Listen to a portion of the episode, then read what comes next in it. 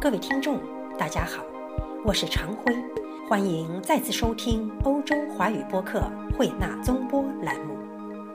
今天我们有幸邀约到中国动漫界的领军人物之一——喜羊羊与灰太狼的总策划钟路明先生，他将为大家打开动漫产业的曼妙世界。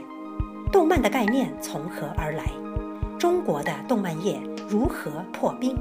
为什么说《喜羊羊与灰太狼》开始了中国的动漫产业？钟路明眼里的艺术家创作有什么致命伤？为什么他不认可“民族的就是世界的”这句话？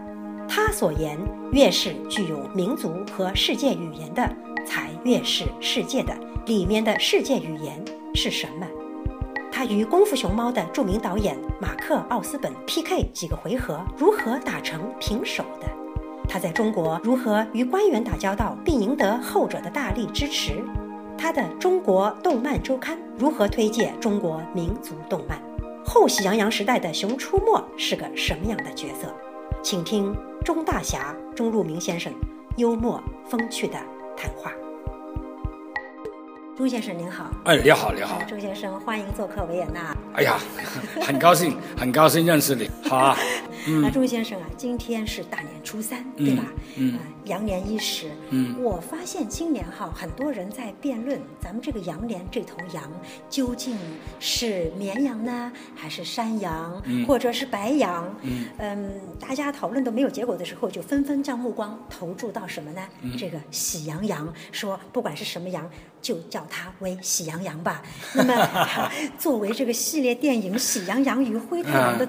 总策划，嗯，您是否心头也喜洋洋的？他是在这样的，在中国，无论是文化艺术界、影视界、动漫界、传媒界，他们都知道有一个特点：第一个，呃，千万不要乱说喜羊羊坏话，在中路民面前，否则呢，他会跟人家拼命。真的？对他爱羊如命，这是一个。第二个呢？从喜羊羊的成长，呃，到他起步到成长，然后发展，呃，繁荣，呃，一直到巅峰，啊，我和整个喜羊羊的创作团队、营销团队们，大家一块努力。我是见证了喜羊羊从弱到成长到大整个的过程，而且这个喜羊羊的电影今年是第七部了，我们叫羊七。羊七全称叫什么？喜羊羊与灰太狼之羊年喜羊羊。你看有多少个羊？哦，有这样，真是喜气洋洋。对，那么这个喜羊羊电影营销团队里面，发展到今年只剩下了一个元老，就是我了。为什么会这样？因为很多人当初是等于是一个辛亥革命。就志同道合走在一起，然后发动了辛亥革命、武昌起义。但是有些人要高就，有些人要转行，有些人可能觉得，哎呦，他已经玩过这个小羊的野心，他的志向更大，要玩更大的。那么或者有些人是岗位上的调动，反正来来去去，每年的人就核心的元老逐渐逐渐的就离开减少。那么等到去年就剩下几个。到今年阳气，就只有一个元老，就像中国共产党一大代表，我就剩下了一个，唯一一个。所以你说我一谈到羊，我就微飞色舞，很开心，因为这个羊，我们和很多的合作伙伴花了好多的心血。这么多年，在中国，无论是纸媒体、网络媒体，他们都知道有一个特点：钟路明写的《喜羊羊》文章。发表的《喜羊羊》的言论是最多的啊，而且绝对不会放弃这个羊羊，是不是？是。呃，您曾经说过，这个《喜羊羊与灰太狼》让中国动漫进入了“喜羊羊时代”。嗯，我们该如何理解这句话？什么叫“喜羊羊的时代”？它是这样的，其实我们中国的动漫发展呢，第一个，以前我们有大闹天宫，这也是我们中国的动漫艺术工作者。引以为自豪的，是的。但实际上呢，这里面有一个分水岭。严格来讲，它不是动漫。对。我们呢，留意一下以前的我们叫做上海美术电影制片厂，也就是说，它叫做美术片。动漫这个东西是从日本过来的，它已经包含了从上游的创作到下游的终端销售，还有中间这一个传播管理。而我们的大闹天宫作为美术片，你发现从六十年代到现在，我们在街上找不到大闹天宫这种衍生产品，嗯，就是它把它市场化、商业化运作。那么呢，八十年代后来开始，我们有了海尔兄弟，有了红猫蓝兔，有了蓝猫，都做得不错。但是呢，他们不是一次有预谋的精心策划，只是一个偶然事件。比如说海尔兄弟，海尔的老板。就是要卖电器、卖冰箱，然后他就说的：“哎呦，既然我卖电器、卖冰箱，就送一张光盘，这个光盘就送这个海尔兄弟动画片。至于这个动画片能产生什么商业价值，他根本没考虑过。同样的，喜羊羊之前都是这样，喜羊羊是我给他定义的。二零零九年一月十六号。”我们打响了《喜羊羊》电影的策划营销，我把它定名为中国动漫市场化、产业化发展的辛亥革命，因为它标志着以前的是属于动漫艺术的范畴，而从《喜羊羊》开始，我们什么都是讲产业、讲市场，所以以前的动漫大量的我们的很多动漫企业、动漫作品是要国家拨款扶持的，那种是不健康、养不活的。《喜羊羊》开始。一切以市场化为主导，尊重市场发展规律。那是从二零零九年才开始，对吗？一月十六号。好，那么到现在为止，算起来也就是大概五六年的功夫，嗯。六年多，好，六年。这样子来看的话，我是不是可以说，相对于世界其他一些国家的动漫产业，中国的这个动漫产业啊，还在摸索或者说垦荒的阶段，需要破冰。嗯，您好像曾经说过，中国动漫应该先从电影破冰。您认为中国的影视界是不是还有哪些需要冲破的冰层？多了，它是这样的。呃，我们以前的动漫因为是艺术，所以的主导权在艺术家那里。艺术家有个什么特点？就是我创作，听清楚，是我创作，我前面第一个是我是。也就是说，我创作的东西，我的脑袋，我自己去构思、创意一个东西是好东西，然后拿出来告诉老百姓、告诉受众的，这是东西，这是好东西。前提是我的好东西，那么老百姓要消化、要理解，所以很多时候他们就由于艺术家、学院派跟市场脱节。喜羊羊是我们的一个策划是怎么？我是为市场定做的。所以我是最早在中国动漫界里面提出私人定制的。这个私人是复数，就是群体。我是研究了我们中国的青少年们，他们这么多年来一直都是吃高大上、曲高和寡的那种动漫艺术品，他们不感冒，反而就把他们的很多的消费花在了日漫、日本漫画、动画、美国动画身上。所以呢，我就觉得。我们这个市场是有的，问题是我们没提供合适的东西给他，所以我那时候就跟我们的整个喜羊羊的联合策划营销的联合舰队就商量，我们去市场研究，孩子们需要的是早餐的奶茶，你现在告诉他我有很好的星巴克，孩子们不需要，我解决早上上学的时候早餐有牛奶有面包，哪怕简单都没问题。但是能够温饱有热量，就 OK 了。我们所以就根据市场定做，所以我们推出喜羊羊出来，整个在中国就翻天了。那时候呢，就很多学院派骂我们了，说钟路明你给中国动漫做了一个非常大的贡献，但是你又做了一个错误的引导，就是把这些低成本艺术创作含金量不高的作品，靠李钟路明的忽悠、吆喝、宣传、推广。把它炒红了，所以你是不现实的。他说你的东西是不不踏实的，就像一个无根的一种飘萍。所以他们认为《喜羊羊》第一部红是运气，所以第二部他们就跟我打赌。那批艺术家们就在饭桌上跟我打赌，说钟路明《喜羊羊》第一部一个亿票房，第二部我们敢打赌你就只有五千万。然后他们还算出了什么呢？他把我第四部，也就是说《喜羊羊》第四部的电影票房都算出来了，是一千二百五十万，怎么算呢？第一步一个一，第二步除以二是五千万，第三步五千万除以二是两千五百万，第四步除以二是不是一千二百五十万？结果第二步输了，这个跟我打赌的这些人欠我十个鲍鱼，一点二七一票房，比原来还高了两千七百万。现在《喜羊羊》总共这么多年七部片子，总共产出的票房超过八个亿人民币。七部，七部总共产出票房哇，超过八个亿。假如加上他的衍生的另外两部《我爱灰太狼》，它总共的票房已经达到十个亿。这是我们中国文化创意史上从来没有过的。而且他还做了一个什么？我那天跟中央的一些领导。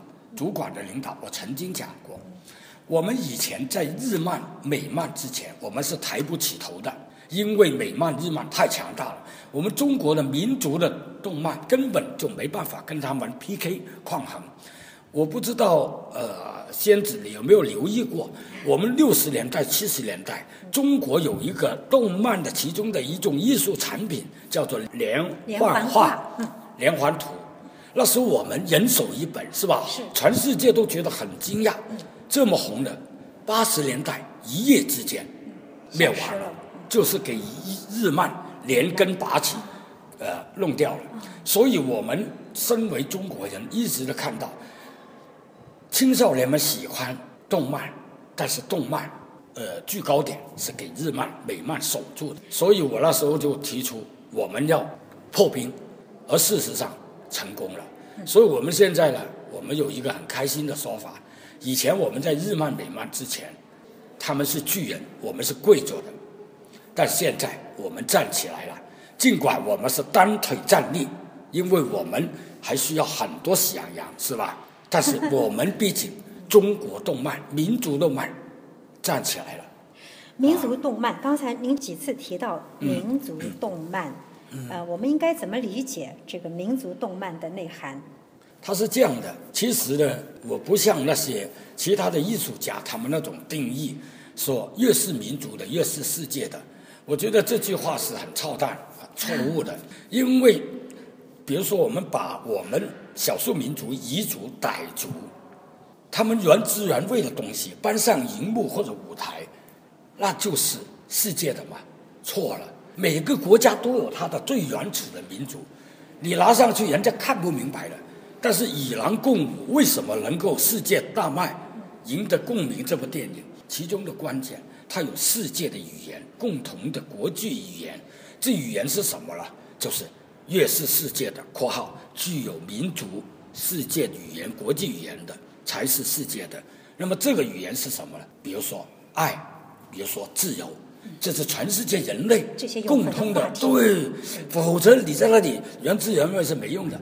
那么，同样我们的动漫跟世界来比，我就觉得我们为什么还加上了中国民族的东西，就是因为八十年代到现在，我们中国的教育走入了一个歧途，所以现在很多学生们学动漫艺术的时候，一画的画，闭上眼我就知道，他画的是动漫的日本风。嗯。美国风，那么这也不是错误，但是我们的根没了，所以我们要推动我们中华民族自己的民族的那种风格，我们的语言，我们的故事，我们美好的真善美的东西，我们的故事。呃，您看哈，美国好莱坞它利用木兰等等这些中国的传统的中国的题材，制作出这么呃风靡全球的动漫片啊。那么中国的元素，中国的文化元素，这样子其实是靠了西方的影视界被推出了。对。呃，作为业内人士的话，您对这样的现象有什么样的感慨呢？呃，超感慨，因为我跟呃美国，呃你刚才所说的这一类的代表性的人物有。个 PK，有一次的私下打擂台，虽然我们是朋友，那么《功夫熊猫》的导演叫奥斯本，身高一米九六，我呢是一米六四，在他面前，他握手是要弯着那个头，很辛苦，那个手他很长，我呢要抬高那个脚，扬起那个头跟他握手，所以呢，我有张这样的一个照片跟奥斯本合影，但是奥斯本给我打败了。怎么讲？我们在那个两个人在那个饭桌上做了一个很搞笑的东西。呃，我们是几个的打败，首先是先他打败了我，因为刚好那一年的喜羊羊的时候，我们呃评一个全国大奖的时候，喜羊羊没拿到一等奖，我就那里抓着这批评委，这这都是我的朋友哈，就那里拍桌子啊，有没有搞错的嘛？结果那批人就解说说钟大侠，对不起，大家都知道你爱喜羊羊，但是喜羊羊确实制作不咋地，对吧？尤其我们的评委。就有美国好莱坞的顶级导演，所以他一看这个作品就说漏漏漏漏漏这样。我说谁？他就说奥斯本。结果我们就跟奥斯本这一个地方见面了。见面我们一聊起来了，就感觉到虽然我们大家不熟悉不了解第一次见面，但是强烈都有一种气场感应。我们两个必须交手，是我们两个人呢就跑到了杭州一个宋城的一个饭庄上。我们两个就关起门来吃饭，结果我们就有了一个 PK。第一个的 PK 是来自我说他妈的，这原谅我讲粗口，我说 fucky fucky，功夫拆了中国的，熊猫中国的，对不对？对。但我们就不红，给你两样拿去了，一组合变成功夫熊猫，就属于世界的，属于你奥斯本的。所以我觉得，第一我很佩服你。对吧？我们不能不服输的，对不对？不服输你没有进步的。我说你，我非常佩服。我说请教，你是怎么去弄中国的功功夫呢？你一米九六的这么一个大洋人，怎么懂中国文化？哦，他说，说了一个秘密，原来他从小到大，他隔壁是中国人啊，所以呢，他就染上了中国的一些东西，所以他对中国东方是好奇。但是那是皮毛，比如说他皮毛到什么程度？第一，他拿筷子的时候，哇，我看到这么熟练。那么这是我们隔壁的中国人在美国教他的，嗯，这是他 PK 赢了我。对。但是我一说中国汉字，他就搞不行了。然后我告诉他，好，中国汉字一弯怎么弄？我就拿了个笔，拿了个筷子，在一个白纸里面画了一横问。他就画了一画问，然后画了第二个恶兔是吧？对。那么就恶化。哎，然后画到第三，fe，那么他说 OK，钟先生行了，我明白了中国文化，中国数字，一二三，one two three OK 了。第四不用你教了，他自己就画了四画。四画。我说 no，这回你赢了。错了，对不对？这回合恰好。我们在这个“四”里面拐了弯，是吧？那个繁体字的“四”完全不对劲，他就冒汗了，画来画去不对，所以我们就这个很有趣的里面打了一个平手，再来一战，就那么一比一，二比一他赢了，他怎么赢了？他说：“你的钟先生的，你的西洋洋加入是我的学生的作品，是不能公映的。”哦，我说为什么？为什么？他说按照你的水平，假如我在美国，告诉人家这是我的学生，我很丢脸的。假如是我学生的学生，嗯，我都要他千万别说你跟过我，你是我的助手，所以喜羊羊不及格。哎呀，那你很受伤痛吧？他这么说。没有，我告诉他，因为我们中国喜羊羊是在起步，嗯，那么我的投资。我的成本，对不对？所以我只能是先做一个小排量的小汽车，将来才有机会是大奔驰啊，是吧？但是二比一的结果他又输了，二比二，他怎么输？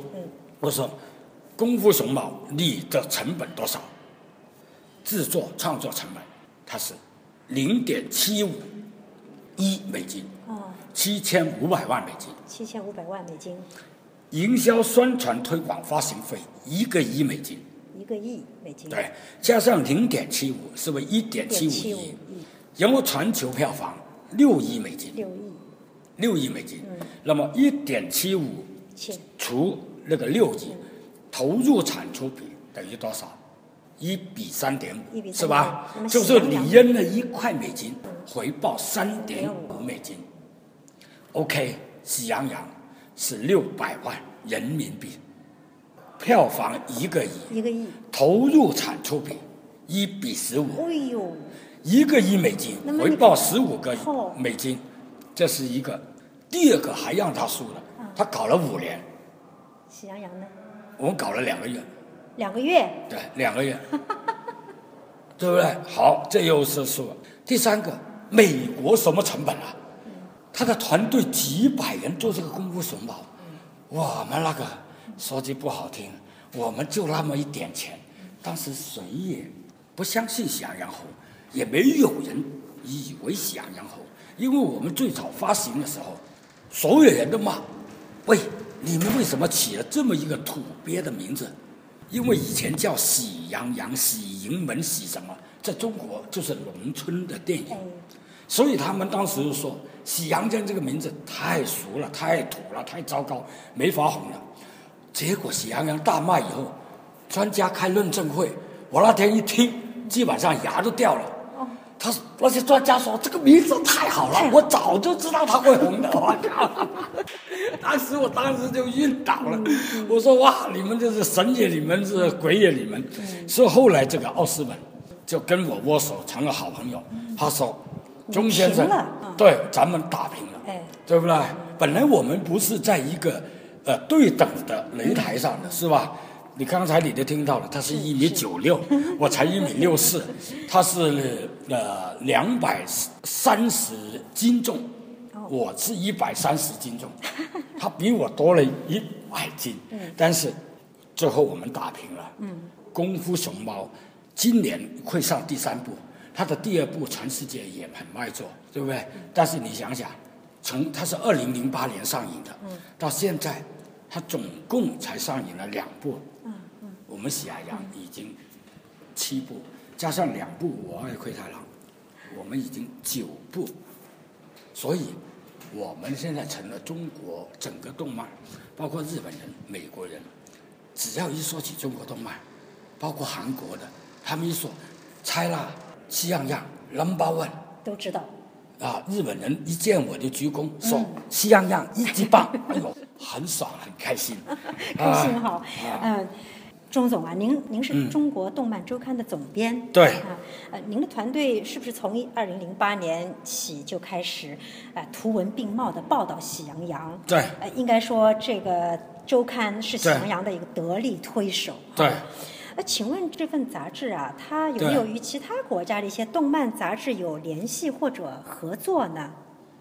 呃，它是这样的，我创办这份刊物的时候，我原来是不懂动漫的，到现在我都不懂漫画，我也不懂动画。呃，说句坦白一点，中国动漫界的人都知道有一个在那里胡闹、胡扯、胡搞的周若明，他怎么胡闹、胡扯、胡搞法了？因为很多艺术家很愤怒，就是这个周若明，国产动漫现在最卖座的几十部。八成他都有参与在那背背后策划捣鬼，但是他都没看过。喜羊羊七部我都没看过，啊、真的吗？麦兜三部我都没看过，因为我很多时候是这样的，是他们讲故事，讲五分钟在我面前，我因为 OK 就 OK 了。这些创作是交交给专业的，所以我其实是严格来讲不懂的。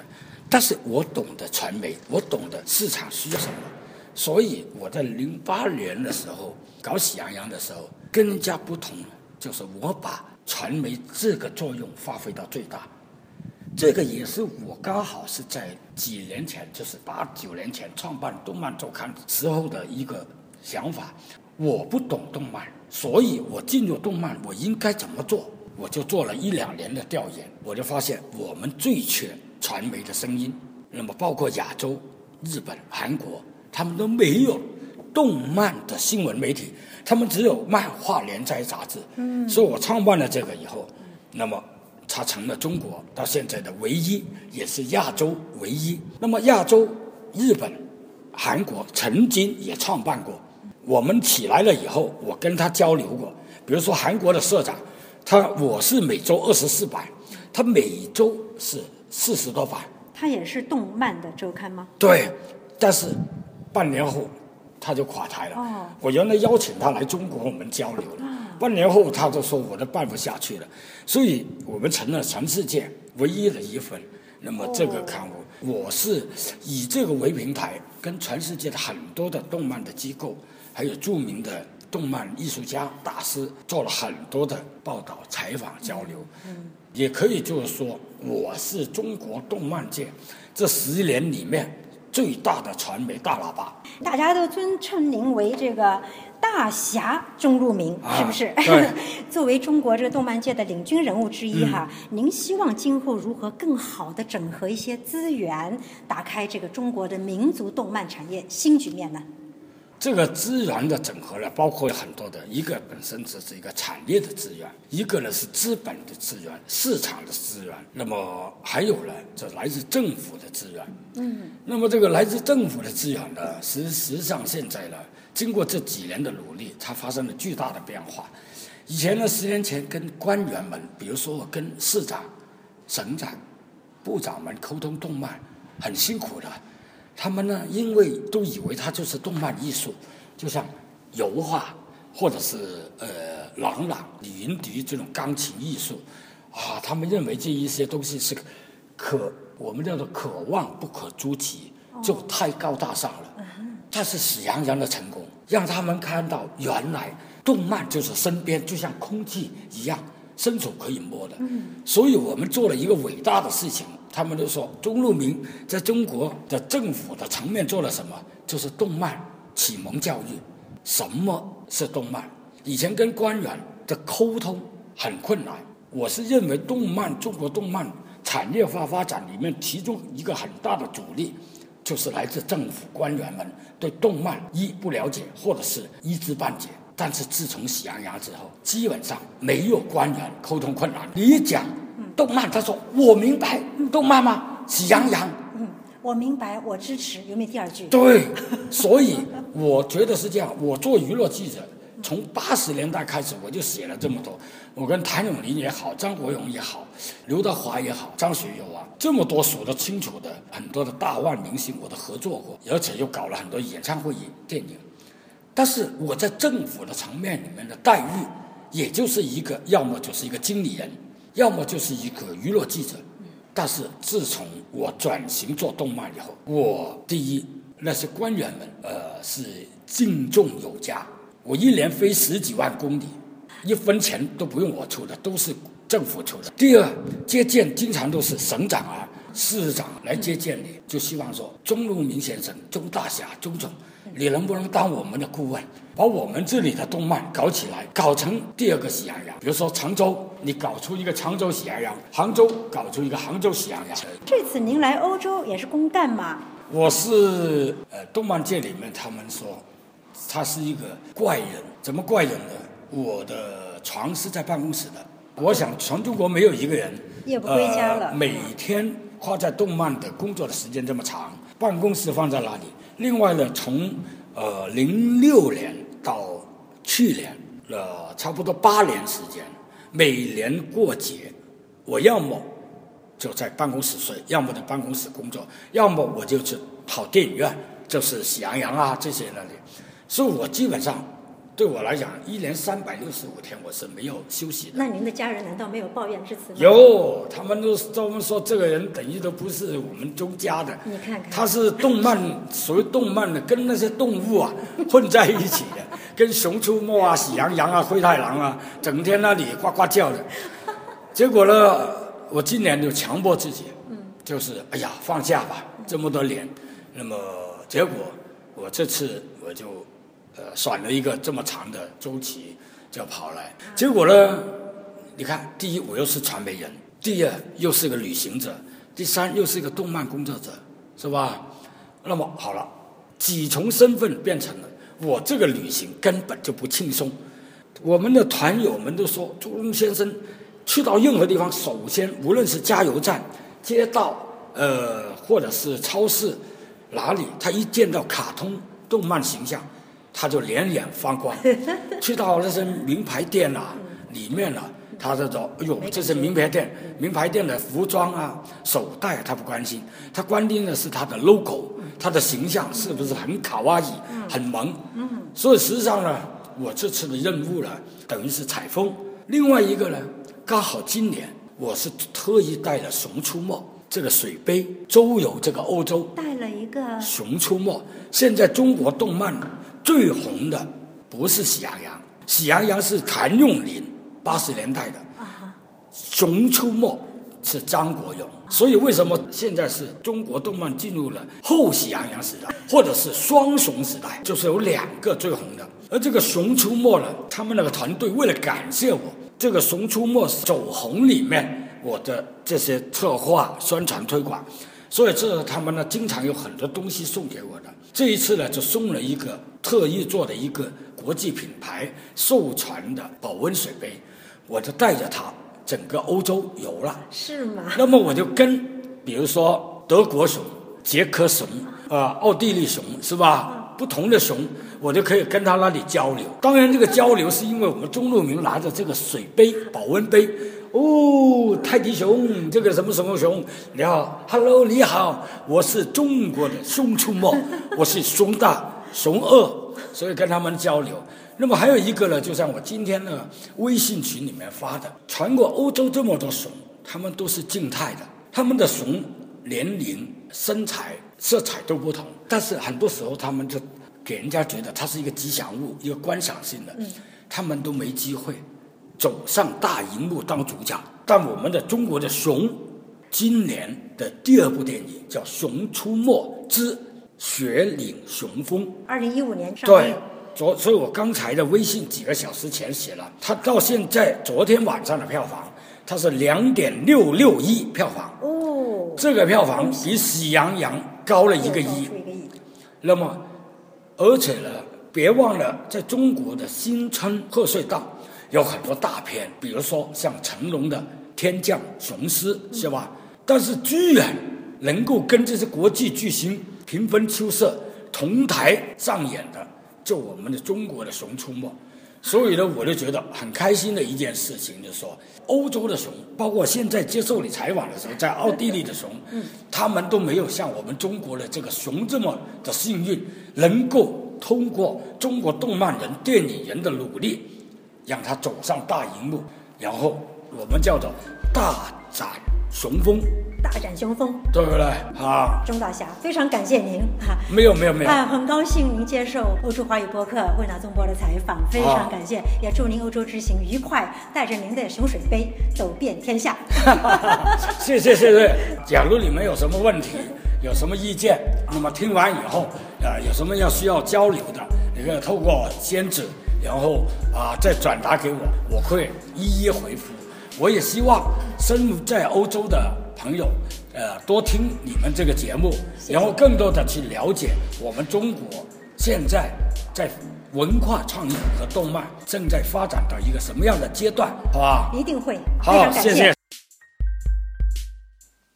喜羊羊和熊出没，两个中国动漫形象，一个开创了喜羊羊时代，一个开创了后喜羊羊时代。